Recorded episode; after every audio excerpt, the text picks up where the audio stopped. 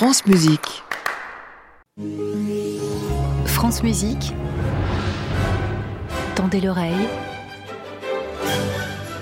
Christophe Delis. Bonjour Gabriel, bonjour Oui, à toutes et à tous. Voilà.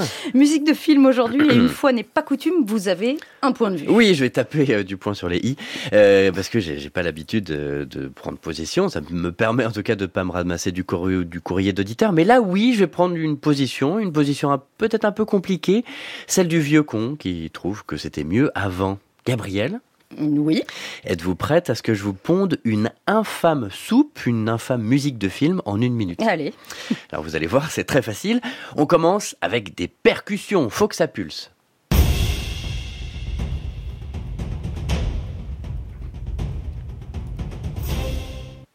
Voilà, on va ajouter un motif de corde pour donner un peu de corps à l'orchestre, quelque chose d'autoritaire, d'implacable.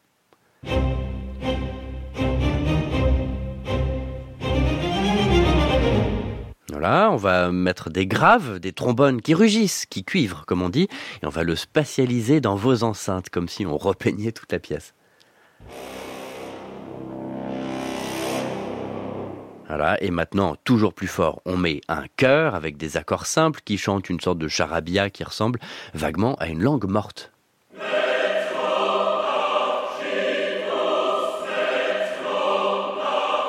Et par-dessus tout ça, on va mettre un thème facile, pas compliqué, violon 1 et violon 2 à l'octave, qu'on va surligner avec une première trompette conquérante.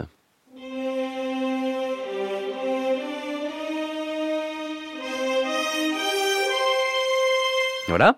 Et on va mélanger le tout. Vous avez une musique de film, euh, une soupe euh, standard, euh, mi-Marvel, mi-DC euh, Comics, à la sauce Transformers.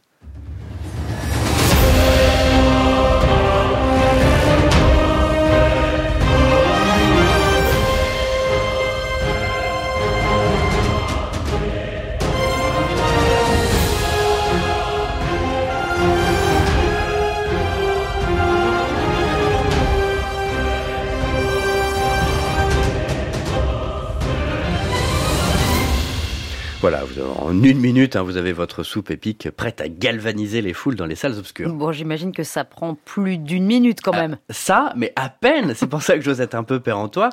Euh, des musiques comme ça, on en, pendait, on en pondait au kilomètre en cours d'informatique musicale pour se marrer quand on était étudiant au conservatoire. Là, ce qu'on vient d'entendre, alors déjà, il n'y a qu'un seul euh, interprète, hein, il n'y a pas un seul interprète en chair et en os, c'est entièrement virtuel, et ça prend allez, 20 minutes à tout casser. Non mais vraiment, vous n'exagérez pas un peu, on entend ça au cinéma selon vous? Et ben vous allez voir, prenez Iron Man, musique de Brian Tyler, nous sommes en 2013.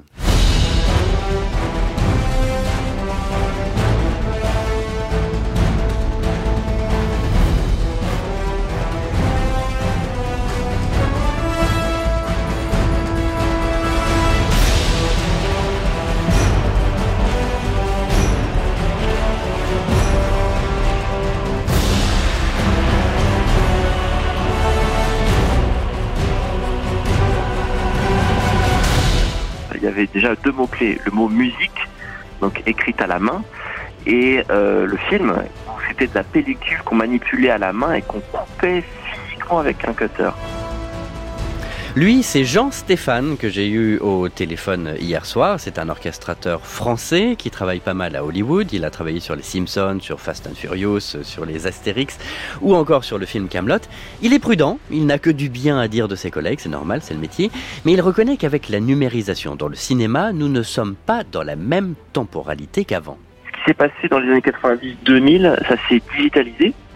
Et donc euh, là où, par exemple, à l'époque, Hitchcock euh, préparait ses films euh, longtemps à l'avance en faisant un storyboard ultra détaillé, les films actuellement sont montés et faits euh, avec des copier-coller euh, très vite. Et donc le, le montage change beaucoup plus vite que à l'époque des origines du cinéma. Donc euh, c'est vraiment les années 90-2000 où ça s'est numérisé.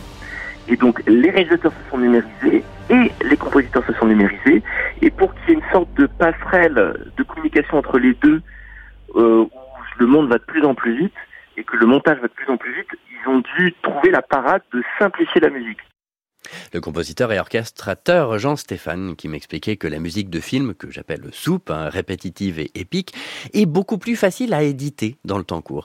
Euh, ce qui fait qu'il y a une nouvelle génération de compositeurs qui est apparue, qui a mis le curseur davantage sur la maîtrise informatique et l'intuition auditive que sur la bonne vieille orchestration à l'ancienne de conservatoire. La technique, ça peut aveugler la mission profonde première du pourquoi on écrit de la musique et ça peut transformer en gros paresseux et euh, donc le raffinement de la conduite des voix, la qualité des orchestrations peut changer. Vous vouliez parler de l'histoire de la soupe épique. Oui, alors pas facile de dater la première soupe épique, mais on a quand même réfléchi avec euh, Jean euh, sur le sujet. début des années 90, on l'a dit, les manières de faire le cinéma changent et on s'aperçoit qu'on peut injecter dans les films la même énergie musicale qu'on déploie dans les bandes annonces. La bande annonce est faite pour donner avec plein d'énergie explosive, alors autant mettre cette énergie dans les films eux-mêmes. On pourrait situer ça vraiment dans les débuts années 90 avec euh, la chapelle d'Antimer, donc Media Ventures, et après ces sociétés, euh, comment s'appelle, Remote Control et Bleeding Fingers. Toute cette esthétique-là, c'est vraiment le, point de départ. Je pense en tête, on pourrait mettre euh, Speed en 94 de Marc Mancina, c'est vraiment le template des musiques de films d'action qui peut aussi servir de musique de trailer. Donc là aussi, il y a une forme de, pas de pauvreté, mais presque. Voilà, décidé. La soupe euh, épique est née en 1993-1994. Là, c'est la musique du film Speed, musique de Marc Mancina. En 94, merci à Jean-Stéphane, un grand orchestrateur qui tient quand même à signaler, tout comme moi, que tout n'est pas soupe épique dans les musiques de film et que même dans la grosse soupe épique, il y a quand même forcément ça et là du génie et du travail fourni. J'ai mis sur francemusique.fr toutes ces références euh, pour retrouver euh, sa chaîne YouTube notamment et il explique très bien tous les ressorts de la musique au cinéma passionnant. Merci ah, beaucoup. Bah, c'est lui qui est passionnant. Christophe Dillis. Chronique évidemment tendez l'oreille à la réécoute sur notre site et l'application Radio France à samedi prochain. Bonne semaine. À réécouter sur francemusique.fr.